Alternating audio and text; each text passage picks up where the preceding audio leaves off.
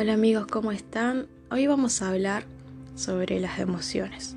Y para eso quiero que recuerden esa parte, algunas partes, de una película infantil que a mí me encantó, que se llama Intensamente, donde las emociones tienen el protagonismo. Yo sé que algunos lo vieron o alguna, alguna vez escucharon. Bueno, esa película no está tan lejos de la realidad. Porque mm, si nosotros queremos alcanzar una realidad ideal, un deseo, un objetivo, es necesario saber controlar nuestras emociones, porque a partir de ellas nos abren un mundo de posibilidades y podemos seguir creciendo. Cada vez que experimentamos algún suceso inesperado, se activa una emoción. Te invito a analizar en este momento si puedes identificar en la emoción en que te encuentras, justo en este momento. Te doy unos segundos. ¿Cuál es la emoción predominante que está actuando en este momento? La calma, la paz, el enojo, quizás una discusión o algo que no salió como querías. Está ahí, entonces es importante tomarte una pausa y tratar de identificarla. Bueno, si ya pudiste identificarla, está bien. Eh, simplemente era para podernos un poquito conocer y, y saber que podemos identificar las emociones que van apareciendo. Y a la vez como que a mí lo que me pasó es como que se hace una relación contigo mismo. Y ya no, permito en realidad que las emociones traten de, de dirigirme a mí, sino al contrario yo dirigir las emociones. Las emociones no se pueden controlar. La verdad, no se pueden controlar. Porque las emociones aparecen de la nada, de adentro hacia afuera. Tenés que que, dar, que entender que es algo que tenemos que vivirlo y tenemos que, dejar que, que fluya, que aparezca. De hecho, no podemos hacer nada nosotros. Entonces, cuando aparece una emoción, es importante reconocerla. ¿Por qué digo reconocerla? Porque a partir de que nosotros la podamos reconocer, podemos intervenir, que eso sí podemos hacer. No podemos controlarlas porque van a aparecer, pero sí podemos intervenir. Bueno, ahora que pudiste eh, descubrirte y saber en qué estado de ánimo te encuentras ahora, eh, tenemos la opción, o tenés la opción de elegir seguir quedándote en ese estado de ánimo o realizar acciones para intervenir en ellas tomamos, cuando nosotros tenemos eh, eh, conciencia de esto, tomamos el poder, que es lo que yo les comentaba hace ratito, de poder modificar nuestro estado emocional.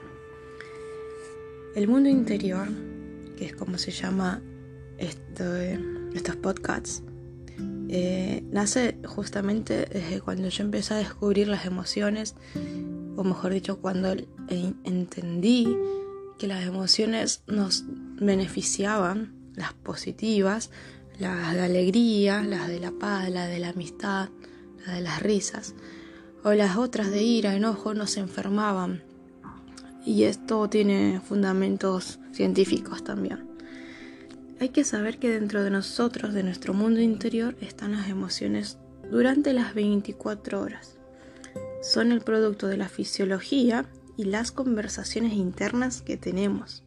Por eso es importante distinguirlas, porque eso nos va a llevar a realizar diferentes acciones a nosotros y tener distintos resultados en nuestro mundo exterior. Vamos a, vamos a dar un ejemplo. Eh, ya pudiste descubrir en qué estado emocional te encuentras en este momento, ¿no? Es, primero y fundamental saber eso. Bueno, en segundo lugar, que ese estado emocional sabes que se puede modificar desde tus conversaciones internas y cambiándolas por otro tipo de conversaciones. Esa es una opción. O también puede ser desde la fisiología. ¿Cómo de la fisiología? Pues haciendo alguna acción distinta en nuestro cuerpo. Ya sea saltar, ya sea comer, correr, sea eh, trotar, eh, caminar, sonreír, erguir la columna, mirar hacia el cielo unos segundos, agradecer. Esas son acciones fisiológicas que dentro de nosotros, a nivel cerebral, eh, desarrollan una acción a nivel neurológico que hace que cambie ese estado emocional. Simplemente les digo, traten de hacer la prueba porque es así. Entonces, esto modifica nuestro, nuestro estado interno. O sea, tenemos la opción de cambiando nuestras conversaciones internas, ser tu, como yo lo veo así, como siendo tu propio compañero, tu propia compañera, y te sentás y, te hablas, o mirate un espejo y hablate. Entonces es una forma de poder cambiar tu conversación. Como, ¿Cómo tratarías a tu mejor amigo? ¿Cómo tratás a tu mejor amigo o amiga? Vos te tenés que tratar mucho más, porque eres vos la persona más importante de tu vida. Esa sería la primera opción. O la otra es la fisiológica, que es realizando acciones. A mí en lo particular me gusta leer leer y eso también cuando yo estoy en algún estado emocional que no me gusta, el leer me saca de ese estado emocional y me transporta al estado emocional que me gusta permanecer y que trato constantemente de estar en las 24 horas. Bueno, y eso sería eh, lo importante de saber distinguir las emociones y poder actuar. También tenemos eh, el estado emocional, ya lo dije, sí, bueno, eh, qué es el estado emocional, creo que lo dije aparte, de, no, no dije. Los estados emocionales o los estados de ánimo nos abren posibilidades o nos cierran posibilidades. Eh, ¿Por qué decimos que nos abren o nos cierran? Porque estas enmarcan las conductas desde las cuales vamos a realizar las acciones. Entonces tenemos que intentar conocer cada vez que aparece una emoción, identificarla y saber intervenir, porque controlarlas no vamos a poder, es imposible. Vamos a, voy a dar un ejemplo de cómo son las emociones. Las emociones serían como un pez dentro de una pecera. Vos sos el pez y las emociones serían el agua de la pecera. Están ahí constantemente, no se pueden salir. El pez no puede salir fuera del agua vos tampoco puedes salir fuera de tu cuerpo. Así son los estados de ánimo. estamos constantemente en un estado de ánimo las 24 horas. Algunos dicen que, por ejemplo, cuando uno va a trabajar, eh, todos los problemas o lo que pase tienen que dejarlo de las puertas para afuera y no, no, no llevarlos al lugar de trabajo. No sé si escucharon eso, pero la verdad que las emociones son transportables. O sea que las llevamos siempre en el cuerpo. Y sí, quizás no podemos olvidar, pero están ahí, quedan ahí. Están siempre en nosotros. Estamos inmersos en ellas, ya di el ejemplo de la pecera. Las emociones son contagiosas, porque cuando te rodeas de gente optimista, alegre, te contagian esa, esa alegría y seres optimistas. O si vos no sos optimista y te pones al lado de una persona optimista, te, te, te, hace algo, un sentimiento de distinto al que estás acostumbrado y algo te cambia. Eh, y también, si estás rodeado de personas enojadas, te convertís sin querer en una persona enojada. Si estás constantemente, si eliges estar constantemente al lado de una persona enojada, te transmite al final lo mismo. Se terminan contagiando ambos estados de ánimo. Y los estados de ánimo generan identidad. Eh, ¿Por qué digo que generan identidad? Porque cuando conocemos a una persona, un ejemplo, mira, ahí viene Andrea, porque siempre está contenta, radiante, tiene un estado de ánimo que muestra y genera identidad directamente. Y también están los que vienen tristes, enojados, quejosos todo el tiempo y los identificamos. Pedro, un ejemplo, viene Pedro Y viene Pedro con su identidad de enojo, de quejoso, y no te dan ganas de estar con una persona así. A mí por lo menos no, quizás a vos sí. Entonces siempre eh, están son personas que siempre están en un continuo recurrente estado de ánimo, que sobresalen en, su personalidad, por eso generan identidad. Entonces los estados de ánimo también marcan la forma como observamos las cosas. Definen una forma de relación con el futuro, como si tuviéramos unos anteojos, porque a través de esos estados de ánimo nosotros nos relacionamos con el futuro. Hay opiniones y juicios atrás de cada uno de los estados de ánimo que tenemos. Y fijarnos qué conversación hay y qué disparador hay detrás de cada emoción nos va a ayudar a abrir un mundo de posibilidades. Declarar las emociones que sentimos y explorarlas, explorarlas como nuestras nos llevará a un recorrido de crecimiento personal. Para esto es importante conocer las siete emociones básicas en nuestro ser. Y voy a hablar brevemente de cada una. Vamos a empezar por la alegría. Eh, la alegría es una emoción que en su ausencia, si, no, si nos limitamos a vivir en, en estado de alegría, vamos a buscar, vamos a desarrollar o buscar un estado de búsqueda de excitación que trate de comparar a la alegría, que nos satisfaga Em, y estas van a, referir o se refieren a un conjunto de vivencias que produzcan emociones fuertes. Y si no tenemos ausencia o alguna de estas formas de buscar una excitación de vivencias fuertes, el hombre o el ser va a llegar llega a una eh, profunda depresión. la tristeza se manifiesta cuando tenemos el juicio de haber perdido algo que valorábamos o pasamos por un suceso desfavorable que nos lleva al pesimismo, pensando qué sucederá en el futuro. La tristeza no es mala, nos hace distinguir lo que realmente nos importa y nos invita a reflexionar. Es necesaria la tristeza en nuestra vida. La rabia. Cuando sentimos que existe injusticia, se despega esta emoción. Gracias a la rabia podemos identificar que lo que no está, de lo que no estamos dispuestos a aceptar en nuestra vida. Pero la rabia llevada, llevada este a un estado de ánimo constantemente perjudica la salud, ya que nos convertiría en personas explosivas. Miedo se refiere a la emoción que nos pone en alerta o nos paraliza, nos avisa que estamos ante un posible peligro o estamos a punto de perder algo valioso para nosotros. Esta emoción muchas veces es considerada negativa, pero nos transmite algo muy importante, la necesidad de cuidarnos. Así que no es ni buena ni mala. El erotismo eh, esta es una emoción que normalmente está enlazada con el contacto sexual y la verdad que no. El, erotismo, va más allá que eso. Se refiere al contacto con el lado místico de la vida, la sabiduría y la belleza del universo, la creación. Ese toquecito de, de, de ¿qué sería?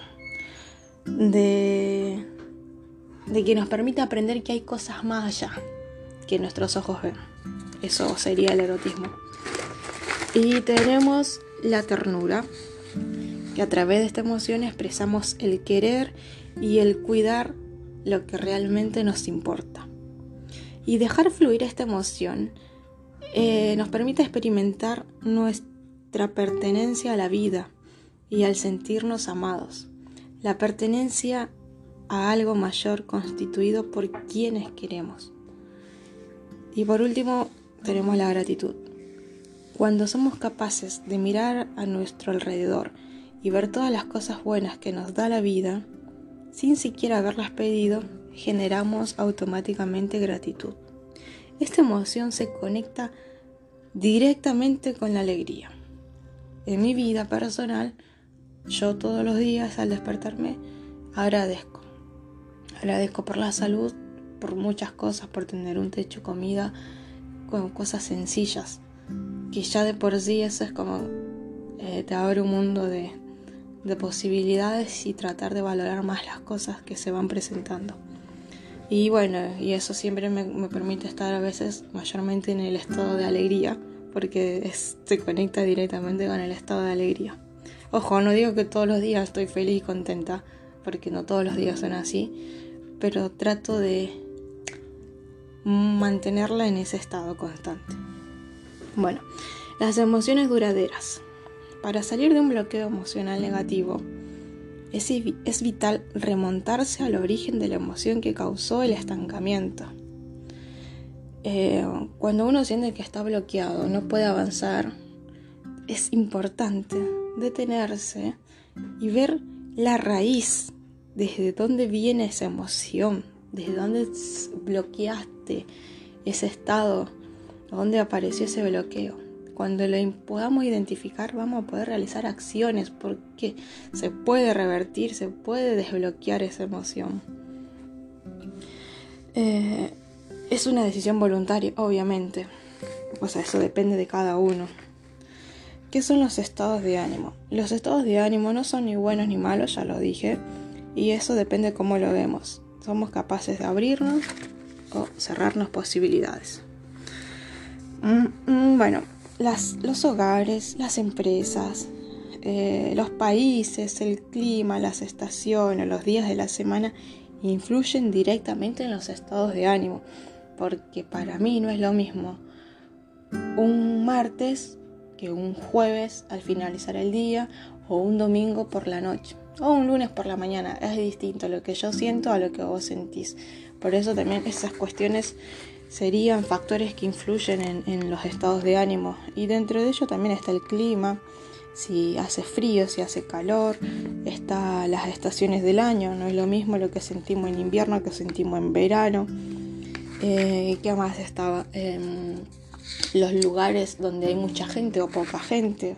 Ahora que estamos con el coronavirus, ver un lugar lleno de gente, un colectivo lleno de gente, nos, nos pone preocupados eh, y si vamos a un lugar donde tienen todas las medidas y tienen respetan el distanciamiento y todo, tenemos un poquito más de tranquilidad.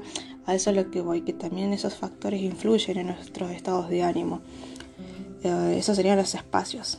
Y, bueno, las empresas, bueno, hay empresas que uno entra y hay alegría, hay música, gente sonriendo. Y pueden haber lugares que entramos y vemos una tensión, nadie habla, están con los ojos fruncidos, se siente una emoción de amargura, de rabia quizás. El país tiene que ver mucho. Un ejemplo, Brasil no es lo mismo que irte a Alemania. Hay distintos estados de ánimo. Y más si te vas a Río de Janeiro.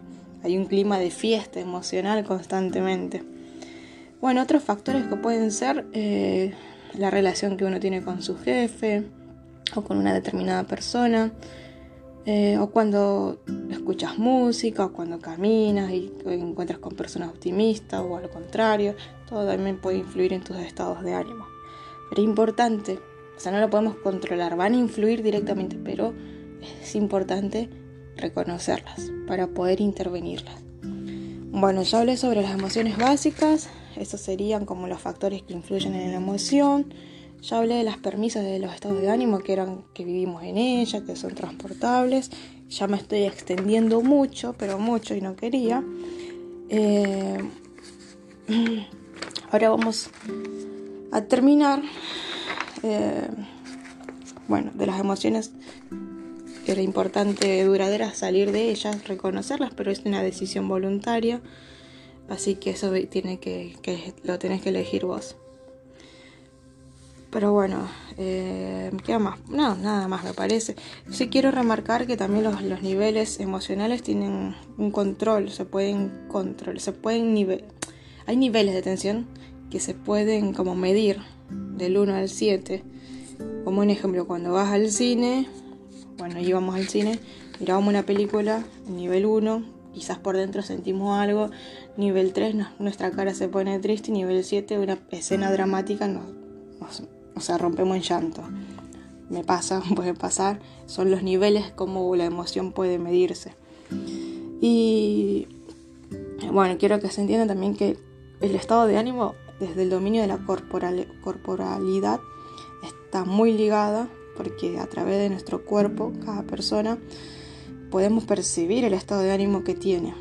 O sea, si vos yo te veo a vos erguido, con la carita triste, ya sé que estás, en qué estado de ánimo puedes estar. Así que nuestro cuerpo habla. Ya dijimos que el coaching dice que nosotros somos seres lingüísticos y hablamos a partir de, nuestros, de nuestro cuerpo, de nuestro lenguaje y de nuestras emociones. Es importante alinear el estado anímico con los resultados y, y deseamos que, que, deseamos alcanzar.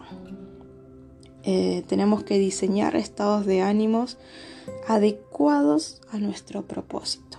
Te invito a reflexionar, a identificar y accionar los estados de ánimo que te encuentres. Me despido con un fuerte abrazo.